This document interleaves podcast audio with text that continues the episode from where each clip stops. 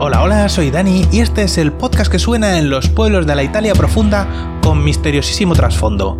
¡Arranca escenas eliminadas!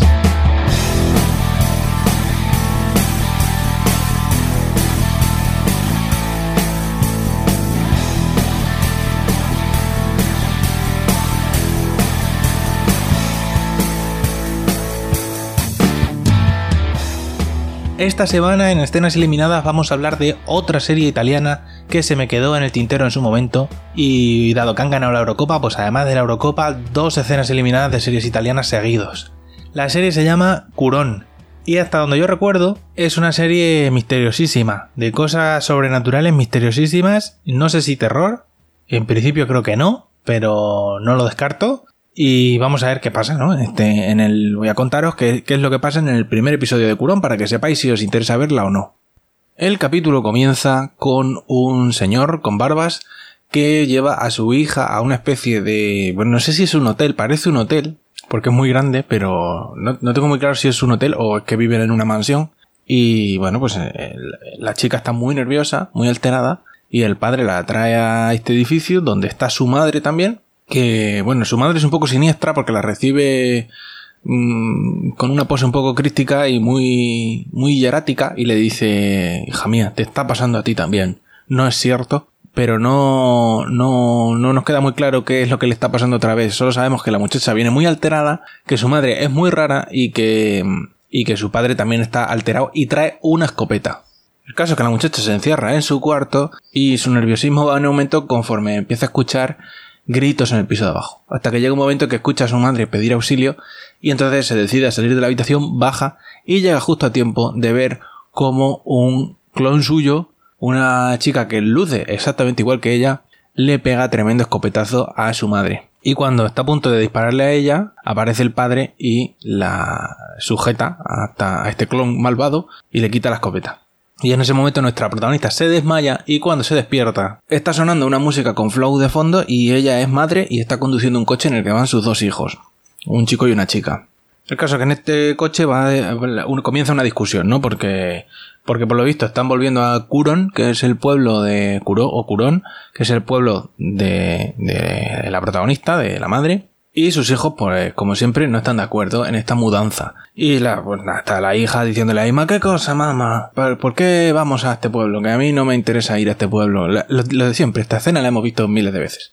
Bueno, se van acercando al pueblo mientras discuten y, y, bueno, el hijo tiene un dron con el que se pone a mirar el pueblo porque resulta que parece ser que este pueblo está parcialmente inundado, parcialmente cubierto por agua. Y de hecho, el, hijo se pone a jugar con el dron y ve una torre, un campanario, que está, pues eso, eh, está la iglesia entera sumergida en agua y solamente se ve la parte de arriba de, del campanario. A continuación vemos más escenas de ellos llegando al pueblo, pero eh, bueno, son escenas que están rodadas con esta moda actual de rodar de noche y, que, y no encender ninguna luz para que no se vea absolutamente nada, con lo cual pues no hay mucho que contar al final llegan al, al, hotel, que parece ser el hotel que hemos visto al principio en el, en el como flashback ese que nos han hecho al principio. Y nuestra protagonista pues tiene más flashback de bueno, de cuando después de haber muerto su madre, su padre le hace la maleta y le dice vete y aléjate de este infierno de pueblo donde todo mal y pega la vuelta y olvida mi cara, mi nombre, etcétera, etcétera. Y entonces la mujer pues se pone un poco mal ahí, ¿no? Y el hijo le tiene que poner la mano en el hombro y transmitirle su energía. De decirle, madre, no se, no se ponga usted mal. Y bueno, pues aquí ya confirmamos que este, esto es un hotel, efectivamente, y que además pertenece a esta familia, son los dueños del hotel. Y nada, pues el caso que tocan ahí el timbrecito este que tienen en la recepción de los hoteles, no viene nadie, y entonces se ponen a buscar al, al padre de la protagonista, que bueno, es el que está regentando el hotel. Y, y lo encuentran y se produce un reencuentro ahí muy frío en el que, bueno, pues la protagonista le hizo la papa estos chavales que vienen conmigo son tus nietos, a los que aparentemente no conoces, a pesar de que son ya grandulones. Y pues nada, que aquí estamos para hacerte una visita. Y el padre mm, pone cara mm, de que no le hace mucha risa y dice, espérame aquí un momentico, que ahora vengo. Mientras el abuelo está por ahí haciendo sus cosas, el hijo se fija en que el abuelo tiene ahí unas máscaras eh, bastante siniestras como de demonios. Y le pregunta el muchacho a su madre y le dice, ¿cómo llamamos a este señor? ¿Abuelo o cómo lo llamamos? Y dice, bueno, vamos a empezar llamándolo Tomás, que es como se llama este hombre, y luego ya vamos viendo. Entonces vuelve Tomás, el abuelo Tomás, y sin otro buenas tardes ni nada le dice, venid conmigo, que voy a llevaros a un sitio. Total, que se van a una parte, el, eh, Tomás y su hija. Y le dice Tomás, no quiero aquí en el pueblo. Y la hija le dice, hombre, pero mm, eh, primero que no has dicho ni buenas tardes. Y segundo, que no me vas a preguntar ni siquiera por qué hemos venido después de todos estos años. Y el abuelo le dice, mira, sé que has venido porque estás huyendo de las gilipollas de tu marido. Pero no os quiero aquí en el pueblo. Y entonces la hija le dice, ¿pero que me vas a echar otra vez de casa? Dice, no te puedo echar porque tú ya técnicamente no vives aquí. Así que no, no es echar. Y claro, la protagonista se indigna con esto, ¿no? Y nada, pues como los ha echado, pues se van a cenar a un restaurante. Bueno, un bar, que hay allí en el pueblo. Y mientras están en el bar, pues la hija de la protagonista dice, menudo gilipollas el abuelo, ¿no? No me extraña que la abuela se suicidara. Y entonces la madre pone así cara un poco de, de hombre, hija mía, menudo chiste de mierda. Y entonces la hija capta la indirecta y se disculpa. Y en ese momento hay un parroquiano allí del bar que está allí muy feliz, y jaja, y de pronto ve a la protagonista y se le, se le corta la risa. En esa que van a pedir de cenar y se va la luz. Y entonces dicen, vaya hombre, aquí tampoco vamos a poder cenar. Y entonces aparece el abuelo y les dice, bueno, os podéis quedar conmigo, pero mañana os vais del pueblo, ¿eh? Mientras van de camino al hotel se dan cuenta de que el pueblo está lleno de velas por todas partes, en la calle, en, las ventanas de las casas, en todas partes hay velas y crucifijos. Y entonces eh, el nieto le pregunta, abuelo Tomás, ¿A qué viene toda esta mierda de las velas en la calle y los crucifijos? Que esto es siniestro. Y el abuelo Tomás le dice, está ahí eso para protegernos de la oscuridad, hijo mío.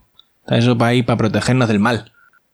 Esa noche duermen en el hotel y, y la madre, pues la protagonista, tiene eh, pesadillas con, con su clon malvado de cuando le pegó un tirazo a su madre. Por su parte los hijos, bueno, el hijo no puede dormir porque escucha un ruido en el piso de arriba y se pone nervioso. Y bueno, se pone el, el sonotone porque es sordo de un oído y, y, despierta a la hermana. Le nena, ¿se escucha ese ruido? Y la hermana le dice, hombre, pues no, porque estaba dormida, pero ahora puede ser que ahora que me has despertado, pues sí que lo escuche, gilipollas. Y entonces el hermano dice, ¿por qué no vamos a ver? Y la hermana le dice, hombre, yo en principio me voy a fumar un pitillo y tú haz lo que te salga de los huevos, gilipollas. Así que Sonotone se va al piso de arriba a lechucear. A ver, o sea, está en una casa que no es la suya, pero él se pone ahí a dar vueltas y a mirar, a registrar. Mientras Sonotone está dando vueltas por la casa, su hermana decide que después del pitillo lo mejor es darse un baño relajante y eh, masturbarse con un, con un consolador. Eh, mientras escucha música con los auriculares. Sinceramente no me parece que esto sea una cosa apropiada para hacer cuando vas de visita a casa de tu abuelo. No me parece bien, pero bueno, allá cada uno. El caso es que mientras, mientras su hermana Satisfyer hace esto, Sonotone está por, sigue dando vueltas por la casa y encuentra un reguero de agua como si alguien se hubiera meado en medio del pasillo. Y sigue el reguero de meaos hasta una puerta que antes de abrir con música de tensión, él pregunta, ¿hay alguien ahí? Que eso es una cosa muy típica de hacer cuando te van a matar. Preguntar primero si hay alguien ahí. Y entonces, pues nada, va muy lentamente para abrir la puerta con música de tensión y la puerta no se abre, lo cual es un anticlimax total, no estamos acostumbrados a eso, y el protagonista tampoco. Así que Sonotone decide sacar una navaja multiusos que lleva en el bolsillo y forzar la puerta. Dice, vamos que si me van a matar a mí aquí hoy. Como que me llamo Sonotone, que a mí me matan hoy aquí en esta casa siniestra. Y justo mientras está forzando la puerta, las luces del pasillo empiezan a parpadear y en ese momento de tensión aparece su abuelo Tomás y le dice, Sonotone, ¿qué estás haciendo ahí? Hurgando la cerradura esa. Y entonces Antonio le dice, no, pues que mira que hay aquí un charco de meao que sale de esta habitación y que he escuchado ruido y quería yo entrar a ver si me mataba alguien. Y el abuelo le dice, mira, el hotel es muy viejo, se está cayendo a pedazos, hay fugas de agua por todas partes y cosas rotas por todas partes, así que yo no me molestaría. Y entonces Sonotone le dice, ¿qué es ese ruido que escucho con mi oído amplificado? y el abuelo le da una. Parece que le está dando un abrazo, pero en realidad le, lo que le está es acercando la cara al pecho y le dice, ¿lo escuchas ahora? Y entonces escucha ahí un ruido mecánico y dice, llevo un marcapaso. Soy antibalas, como el de los cops. Y en ese momento la madre, por su parte, se despierta de su pesadilla con su clon malvado y dice, pues voy a lechucear yo también por el hotel, a ver qué encuentro. Se va para el baño y le y pilla a su hija, a su hija Satisfyer ahí en pleno, en pleno acto y le corta todo el rollo. Y entonces la, la muchacha pues sale de la bañera y tal, y la madre le dice, ¿y ese cacharro? ¿Ese, eh? ¿Ese, ese dildo de color rosa que tienes ahí? ¿Eso qué? Y la hija le dice, mamá, que tengo 17 años, que soy ya una mujer. Estoy aquí a mis cosas, no puedes entrar así en el cuarto de baño. Y la madre le dice, bueno, si no me, si no me parece mal, ¿eh? Si a mí, si está muy bien. Si con el Satisfyer este no te vas a quedar preñada, que es lo que a mí me quita el sueño. Lo demás me da igual. Y nada, pues aquí hay un pequeño momento de, de unión madre-hija, ¿no? Donde la madre le cuenta que ha tenido una pesadilla y tal, que no puede dormir, y se vuelven para la habitación. Entonces la, la, hija le dice, ¿quieres dormir con nosotros, mamá? Que te veo que estás ahí con la pesadilla, que no, que no vas a planchar la oreja. Y la madre le dice, pues, pues hija mía. Pero en lugar de acostarse en la cama con la hija, se acuesta en la cama con el hijo, lo cual es un poco rarito. Es una escena en la que nos quieren dar a entender, ha habido varias escenas ya, en las, que, en las que nos han querido dar a entender que el hijo es como el favorito de esta mujer pero eh, lo hacen de, una forma un poco rara porque la madre se mete en la cama con él y el muchacho ya tiene una edad como para que su madre no se acueste con él. Bueno, pues el caso que ya a la mañana siguiente se levantan frescos como una lechuga y la madre intenta animar a los hijos a que lo bien que van a vivir a partir de ahora en el pueblo este medio inundado. Y entonces pues se encuentran con el abuelo que está dándole de comer a un lobo que tiene en una jaula. Y la madre le dice, ¿cómo no has dicho que tenías un lobo aquí? Y el abuelo le dice, pero vamos a ver, que es mi casa, yo en mi casa tengo lo que me da la gana, a ver si voy a tener yo ahora que dar explicaciones, que los que venís de visita sois vosotros, me meto yo en vuestras cosas. Estaba anoche tu hija ahí haciéndose un dedazo con un consolador en mi cuarto de baño y yo no he dicho nada. ¿Vas a venir tú ahora a decirme a mí si puedo tener un lobo o no puedo tener un puto lobo en mi casa? Pues el caso es que este hombre tiene un lobo, porque dice que el lobo ese se comía a su perro, porque mató al perro, y entonces dice, pues entonces lo capturé y ahora lo estoy domesticando por mis santos huevos. Ya que me ha dejado sin perro, pues ahora que se joda. Y va, ahora va a ser él mi perro. Bueno, caso que la madre lleva a sus dos hijos, a Satisfyer y a Sonotoni, al instituto, porque los han matriculado ya, sin saber si el abuelo los iba a dejar quedarse ni nada, los han matriculado ya en el instituto y los lleva. Y bueno, pues allí hay una escena un poco incómoda porque la hija, que es muy adelante, intenta integrarse preguntándole a los chavales que están allí en el patio que en qué andan, qué tramáis morenos, les dice y la ignoran por completo porque es forastera y no le hablan. entonces ella lo que hace es eh, pues, ponerle la zancadilla a uno de los que la ha ignorado y tirarlo al suelo y decirle eso para que la próxima vez me ignore gilipollas. Y eso por alguna razón a ella la hace parecer guay. Bueno, una vez en clase, la maestra hace esa cosa tan horrorosa que hacen los maestros de obligar a los chavales a presentarse en público, de ponerse, ponte en pie y cuéntanos algo sobre ti, eso es espantoso. Eso no hay que hacerlo. Y, y nada, pues eh, el eh, Sonotone se pone de pie y dice, no sabe muy bien qué decir, además Sonotone está complejado porque lleva Sonotone y dice, ah, me llamo Mauro y tengo 17 años y poca cosa más. Y se sienta. Entonces su hermana, para compensar, se levanta y se marca una faltada porque dice que los crucifijos que hay por todo el pueblo son horribles, que la gente ahí que son todos gilipollas y que por cierto que me llamo Satisfyer y que por si acuerdo, por si acaso se me olvida vuestro nombre, que seguro que se me va a olvidar porque me caéis todos mal. Y se sienta. A la salida del instituto, Sonotone y Satisfyer van a buscar el dron de Sonotone, que lleva perdido desde el principio del capítulo porque se le cayó en medio de sabe Dios dónde. Por lo visto, el dron ha ido a caer en medio del lago donde está medio pueblo inundado. Y entonces van a un, a un sitio de estos de alquiler de barquitas y le dicen al barquero que las niñas bonitas no pagan dinero, que si, le, que si les alquila un, un bote. Y el barquero dice, mira, yo no quiero saber nada con tu familia, que sois la mierda del pueblo. Y los echa a cajas destempladas. Muy mal educado este señor también. Y entonces la hermana, Satisfyer, que está muy influenciada por Orange the New Black y otras series de presidiarios y se piensa que esto es eh, como una serie de, cárceles, pues le dice eh, que le den por culo a este señor y que esta noche volvemos y le robamos un bote para coger tu, tu dron. Entre tanto, la madre, la protagonista y su padre, el abuelo Tomás, están hablando de lo mismo de siempre, de que el abuelo Tomás le dice que se tiene que volver a Milán y la madre le dice, pero ¿cómo vas a volver a Milán? Que no, que no me quiero volver, que, pero ¿cómo vas a echar tus nietos a la calle? ¿Cómo eres así, papá? Y en esas que están discutiendo cuando aparecen Sonotón y Satisfyer y le dicen, mamá, que nos vamos por ahí a zascandilear. Y la madre le dice, bueno, pero coger la chaqueta. Entonces los hermanos se van por ahí a dar vueltas y mientras están por ahí andando eh, se encuentran con los, con los imbéciles de su instituto con los que antes han tenido una pelea porque ya hemos dicho que Satisfyer se maneja como si esto fuera Orange de New Black y se va pegando con la gente y se va faltando con la gente para hacerse respetar porque ella piensa que esto es la cárcel. Y entonces hay una del grupete de los idiotas estos que para un poco enterrar el hacha de guerra los invita a una fiesta Más tarde, ya en la fiesta, que tienen ahí montada una, una rave en un edificio abandonado, pues nada, pues la Satisfyer se lo está pasando muy bien porque le, todas estas mierdas le flipan y eh, Sonotone está un poco incómodo porque no le gusta estar ahí, ni él no quiere estar en la fiesta esa, ni nada, porque son gemelos pero no se parecen una mierda. Y entonces Sonotone está ahí sentado en un sofá eh, mientras que la hermana baila y aparecen los, los, matones que antes se han estado metiendo con él porque lleva Sonotone. Se sientan a su lado y le dice, macho, para ser gemelos no os parecéis una mierda. Y, el, y entonces, pues nada, el otro habla un poco con ellos y con la misma se levanta y se va a buscar a la hermana y dice, mira, yo me quiero ir ya de aquí, a mí no me gusta esto de, las fiestas ni, ni nada, aquí con esta gente que no me cae ni bien. Y la hermana le dice, dame cinco minutos, hombre, cinco minutos más, cinco minutos, la última y nos vamos.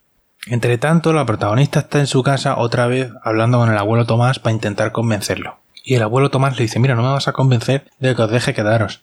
Y la madre le dice, pero vamos a ver, soy tu hija y he vuelto y, y, bueno, yo he intentado olvidarme del pueblo y de todo como me dijiste cuando me echaste a la calle, pero pero mira que, que, no se me va de la cabeza que continuamente tengo la misma pesadilla con la mamá muerta y con la sangre y con toda la historia. Entonces el, el padre le dice, tu madre ya estaba muerta antes de que tú aparecieras con el rifle.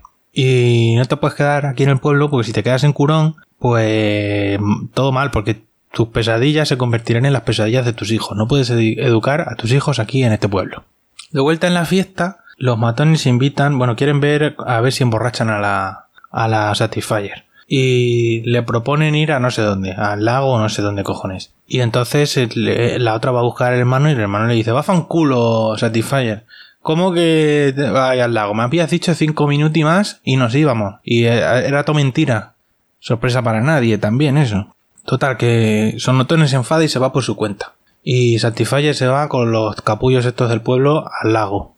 Y mientras Sonotone vuelve a casa caminando solo de noche por medio de un bosque en el que sabemos que hay lobos, dice, aprovechando que voy borracho y que voy solo de noche por el bosque, ¿y si voy yo por mi cuenta al, garito del tío este que alquila las barcas, le robo la barca y recojo mi dron, que es lo que a mí me interesa, no toda esta mierda de las fiestas y el alcohol? Me parece un plan sin fisuras, voy a ello. Y allá que se va. Entre tanto, Satisfyer y los matones han llegado a una especie de muelle que tienen ahí montado en la orilla del lago. Y entonces el, reto, el planazo, es que como, es una especie de muelle flotante que, no, es estable y se mueve eh, con, las olas, pues entonces la idea es que van a beber mucho, se van a poner muy borrachos y el último que se caiga al suelo de culo, pues ese gana. desde luego es una cosa magnífica de juego. Entre tanto, Sosnotone ha robado la barca y está ya a medio camino de recoger su dron que está flotando en el medio del lago. Y eh, que está con los idiotas del pueblo haciendo su concurso de beber, mientras están ahí viendo a ver, bebiendo a cara de perro, a ver quién se cae primero de culo, pues uno de ellos le dice, ¿sabes que en la torre del campanario de la iglesia que está aquí medio, bueno, medio inundada entera, que solo se ve el campanario, ¿sabes que no hay campana? Y la otra dice, ¿cómo dices? ¿Cómo no va a haber campana en un campanario? Y le dice, no, no, pues no hay campana. Y además se comenta que algunas noches puedes escuchar sonar las campanas. Y dice ella, qué guay. Y entonces le dice otro, no, guay no, porque si escuchas las campanas es que te vas a morir. Y entonces, pues nada, Satisfyer se ríe y le dice, madre mía, cómo soy la gente de pueblo con vuestras supersticiones. En ese momento, Satisfyer alcanza por fin su dron, pero le queda un poco lejos de la barca. Y entonces, en un alarde de astucias sin precedentes, en lugar de continuar pedaleando y mover la barca al lado del dron, lo que hace es tirarse al lago. En ese mismo momento, em, su hermana, que está ya borracha perdida, se cae también al lago. Se caen los dos a la vez al agua. En plena noche, a pesar de que ahí tiene que hacer rasca porque la madre les ha dicho que se llevaran chaqueta que, que refrescaba. Bueno, pues se tiran los dos o se caen los dos al agua en plena noche. En contra de lo esperado, no pasa nada sobrenatural cuando los dos gemelos se caen al agua, no sonan las campanas, no pasa nada. Simplemente Sonotone recupera su dron, se vuelve a subir a la barca, devuelve la barca y consigue llegar hasta su casa. No, no hay nada, ningún misterio. Entre tanto, Satisfyer se cae al agua, se medio desmaya, la tienen que sacar del agua, tiene un sueño con un lobo y cuando se despierta se enrolla con la tía que les ha invitado a la fiesta, porque aquí descubrimos que Satisfyer es lesbiana, o por lo menos bisexual. Por su parte, Sonotone, ya en casa, pues se ha quitado la ropa mojada, se ha puesto ropa seca y está arreglando su dron, que está medio escacharrado del porrazo que se ha dado, cuando vuelve a escuchar ruidos en el piso de arriba. y a pesar de que su abuelo le ha dicho que no le chuce, él vuelve a subir al piso de arriba, vuelve a la puerta donde estaba el charco de meao e intenta abrirla otra vez. Pero esta vez nadie, su, abuelo no, no, aparece y consigue forzar la puerta. Entra y encuentra una habitación que parece la habitación de una niña pequeña y bueno, oportunamente se va la luz, por supuesto, y él tiene que alumbrarse en una escena en la que no vemos una mierda porque una vez más no hay iluminación ninguna, pues es solamente la iluminación de la linterna del chaval. Caso que él entra, se pone a lechuzar por allí por la habitación y encuentra una chica encogida en un rincón. Se acerca a ella y se da cuenta de que la mujer que está en el rincón encogida es su madre. Y no solamente eso, sino que se da cuenta de que está encadenada y amordazada. Entonces le quita la mordaza y dice, pero bueno, mamá, ¿qué, ¿qué es esto? La madre lo mira, él mira a la madre y le dice un momento, tú no eres mi madre. Eres igual que mi madre, pero no eres mi madre.